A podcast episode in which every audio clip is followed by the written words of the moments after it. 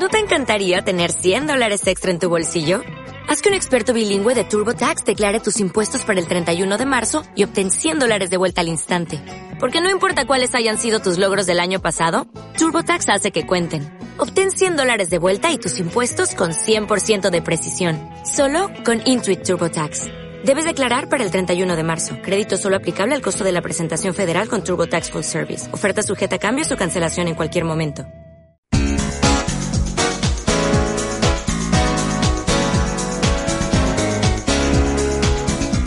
Hola, ¿qué tal? Bienvenidas, bienvenidos a un nuevo programa de Aire Asociación. Asociación que te ayuda a ser cada día un poquito mejor. Este programa se emite en CLM Activa Radio, un programa que trata de ayudarte a ser un poco más feliz cada día.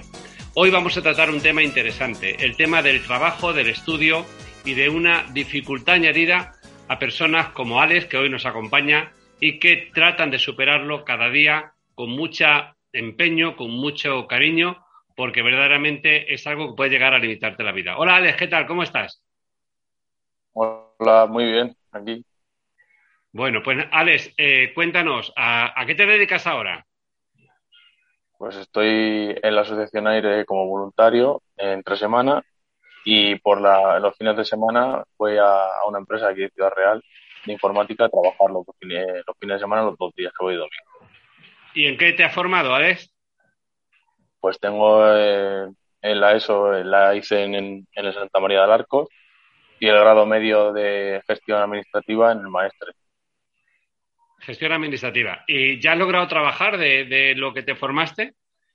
Sí, claro, lo de los fines de semana es una empresa allí con que trabajamos pues, telecomunicaciones e informática y pues, todos, los, todos los conocimientos de, de la gestión administrativa que tiene el curso lo, pongo en práctica allí y en, el voluntariado de aire también. Genial. Y cuéntanos, Alex, ¿cómo puede un joven, porque tú me comentas que tienes alguna dificultad, o bueno, no sé si dificultad, ¿cómo se llama cuando alguien tiene que estar controlando su glucosa de continuo? A ver, no es, no es dificultad en sí, es añadir, es otra cosa, otra cosa más añadida a tu vida que, yo llevo desde 2013 ya con la diabetes y te acabas acostumbrando, que es para lo que te enseñan cuando, cuando empiezas con todo esto en el hospital. Y bueno, pues es rutina y, estar pendiente de lo que es la enfermedad, pues como una enfermedad más. Y cada, cada cierto tiempo, pues estar pendiente de cómo tienes tu glucosa y medirte. Si estás mal, ponerte insulina. Si estás un poco bajo, comer hidratos en su cierta medida, como te indican en el hospital. ¿Y qué edad tenías cuando te diagnosticaron? Tenía 13 años, iba a cumplir 14. ¿Y antes no habías sentido nada? Eh, porque la, para que nos esté oyendo, nos esté viendo, ¿qué puede a una madre o a un chaval o a alguien que nos esté oyendo, qué puede hacerle eh, pensar que puede tener problemas de insulina? Eh, pues yo no sentía nada. Yo iba a clase, era un chico normal, comía mis chucherías y mis dulces como cualquier niño pequeño normal y fue mi madre la que se enteró porque yo cuando hubo un cierto tiempo, una, una, una semana o dos que, que, comía, comía muchísimo, a lo mejor al día me tomaba pues 5 litros de agua, orinaba en la cama también, que es un factor que es muy importante porque uno, un niño a los 13 o 14 años es ya bastante adolescente y, y no, no tienes, eso es un, para cuando eres muy pequeño. Y fuimos al hospital y me hicieron la, la prueba en sangre, la, la glucosa y tenía 350 de azúcar y pues ya me ingresaron. Ah, es decir, hay un día algo concreto que ya eh, ante esos síntomas de alarma te llevan a... ¿Y qué, qué sección o qué departamento te tratan en el hospital?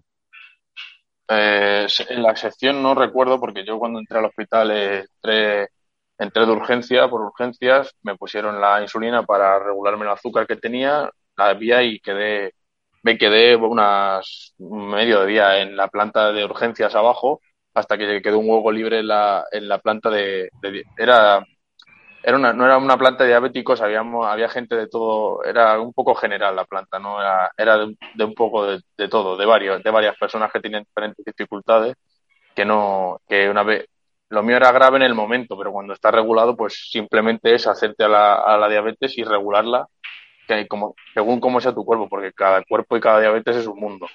Sí, pero me refiero que ahora, ¿con quién estás en seguimiento? ¿Es el departamento de endocrinología o sí?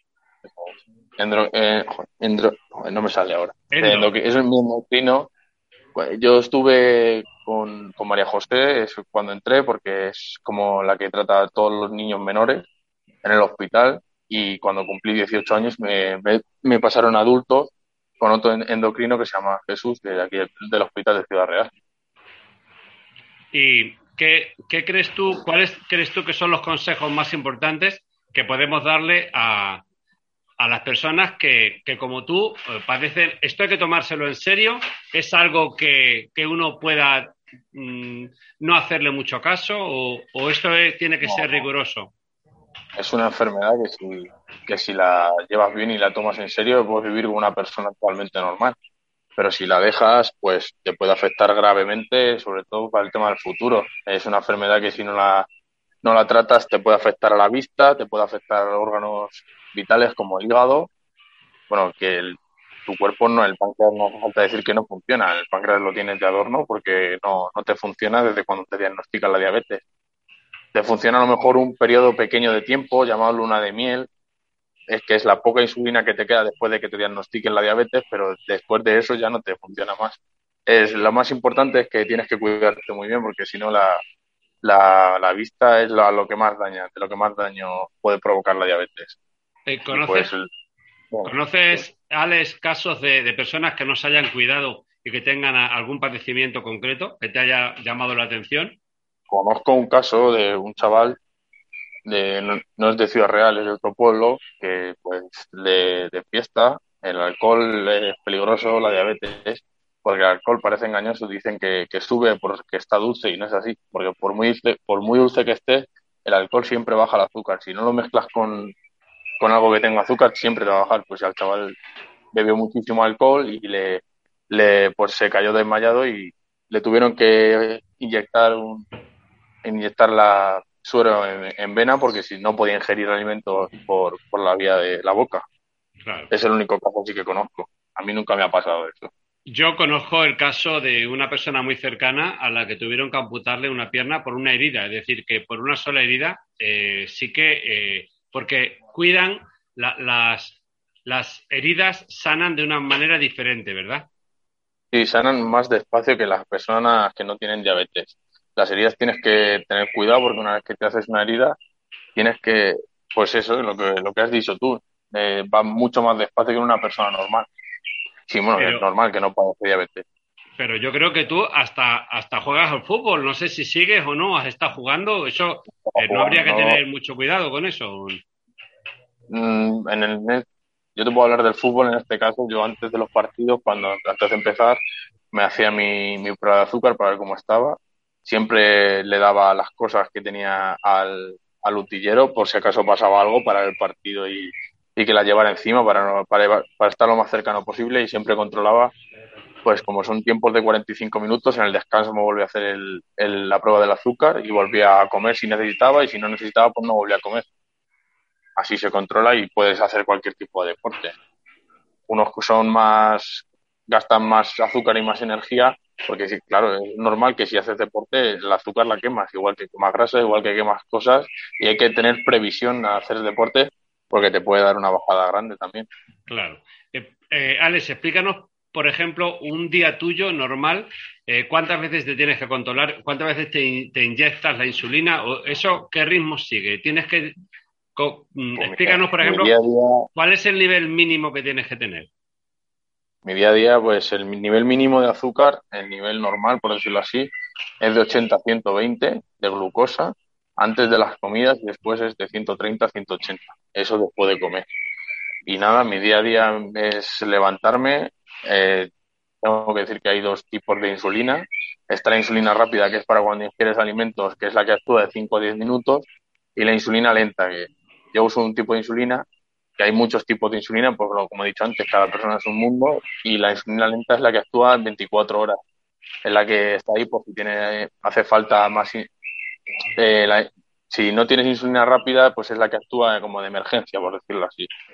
Y nada, eh, yo me pincharé al día una, cuatro o cinco veces de media insulina rápida y una vez al día la lenta. Se pone en piernas o, glúteos y la, y la insulina rápida se pone en, en la zona de la tripa o en los brazos. ¿Y es doloroso o se lleva bien? No, no. Como todavía a veces que, pillas un o rozas un poco la vena o algún nervio y pues duele un poco, pero la mayoría de veces no es indoloro totalmente, no duele nada. Sí, sí, sí.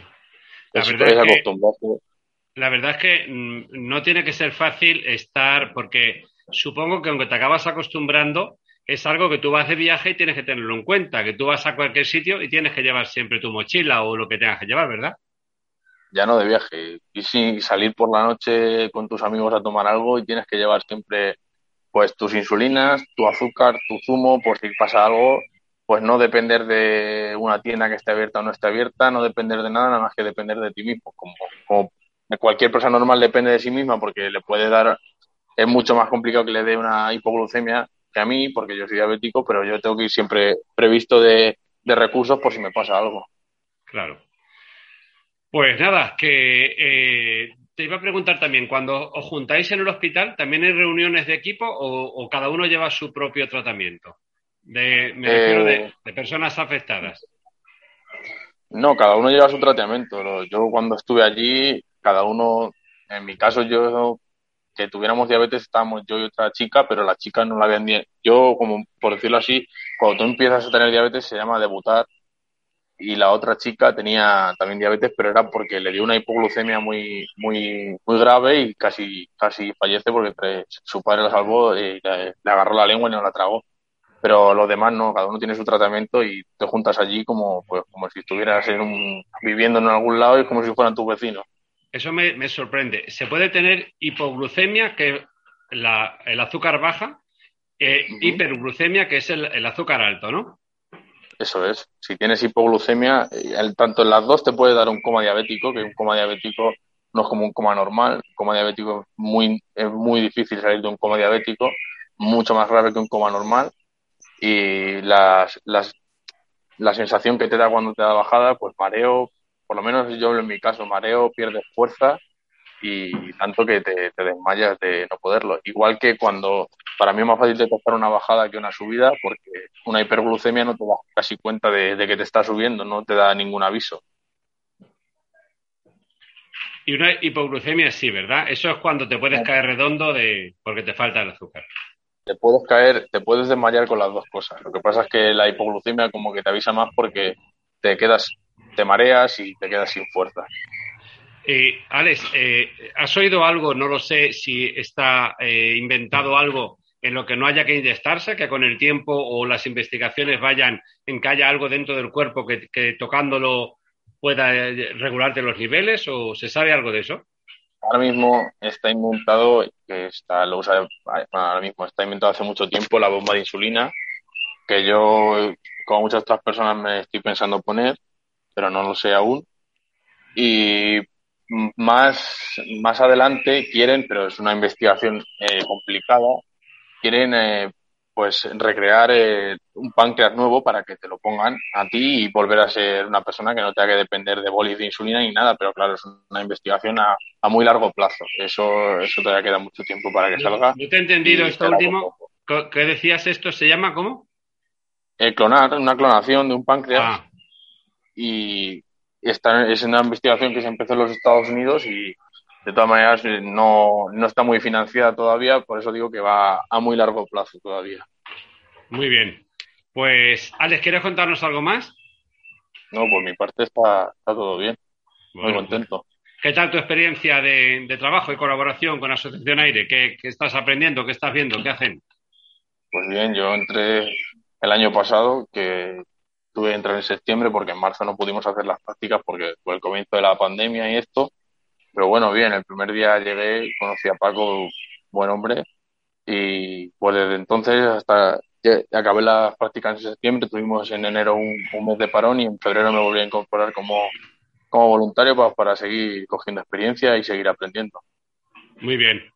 Pues Ale, muchísimas gracias por tu aportación. Ánimo, adelante, eh, sigue y bueno, la verdad es que esperemos que esto haya servido a mucha gente, sobre todo a los jóvenes, para tomarse en serio el tema de la, de la insulina, el tema del azúcar en sangre, que es muy importante tener controlado esos niveles.